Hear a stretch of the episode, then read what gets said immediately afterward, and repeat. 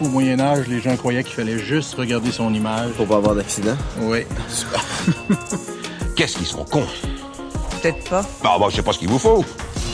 Bonjour à toutes et à tous. Il existe encore plein de clichés et idées reçues sur le Moyen Âge et on les aborde parfois dans les épisodes de Patients médiévistes. Mais dans cette série de courts épisodes, je vous propose de répondre à des questions bien précises que vous vous posez peut-être pour que vous puissiez pourquoi pas les partager à votre tour et aiguiser encore plus votre curiosité sur cette belle période médiévale. Ces épisodes sont écrits par des membres du collectif Actuel Moyen Âge et aujourd'hui, Florian Besson vous parle de la torture. Qu'est-ce que vous allez me faire, Ferrand? Vous questionnez, mon cher duc. Ah oui? Nous avons la question ordinaire et la question extraordinaire, Ah, ainsi que les 32 façons de les appliquer l'une et l'autre.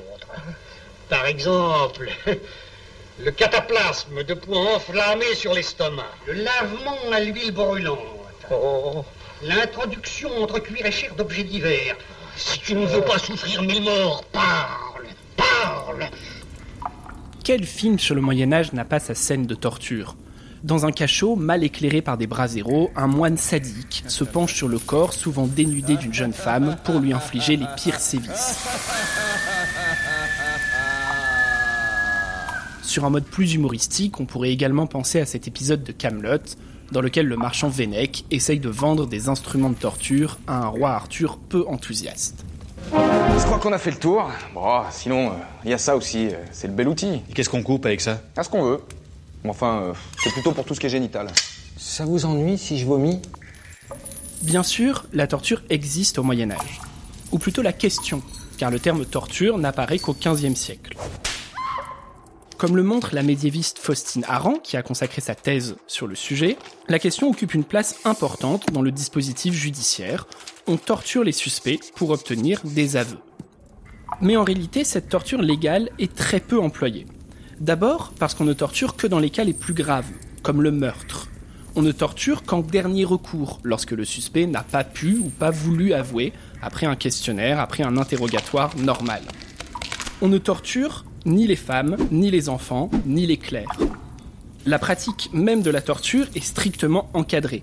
D'abord, on prévient le suspect, on lui laisse plein de possibilités pour parler, on lui montre les instruments, on lui laisse à nouveau la possibilité d'avouer, et ce n'est que s'il refuse qu'on lui applique la question, sous surveillance de plusieurs juges.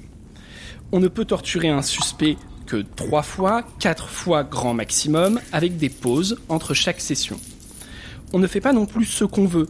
On n'utilise que deux ou trois types de torture. J'ai connu un hérétique possédé du démon tel que toi.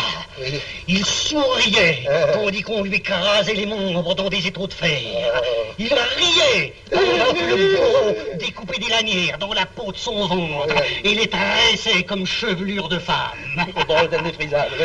Et cet homme parla lorsqu'on en vint au supplice de la chèvre. la chèvre? En réalité, vous pouvez oublier les pincettes, les vierges de fer et autres horribles instruments qu'on voit parfois dans des musées. La plupart du temps, il s'agit d'inventions et de créations du 19e siècle. C'est moi. Bref, la torture médiévale est surveillée, encadrée, contrôlée. Dans tous les cas, un aveu obtenu sur la torture n'est légal que s'il est répété sans souffrance. Et on ne plaisante pas avec ces normes. Les juges trop sévères sont punis, voire renvoyés. Alors oui, on torture bien les suspects au Moyen Âge, mais les images qu'on a en tête lorsqu'on pense à la torture ne correspondent pas du tout à la réalité des sources. Voyons. En premier lieu, il faut te sortir de la tête toutes ces idées moyenâgeuses. Faire de la place pour de nouvelles idées.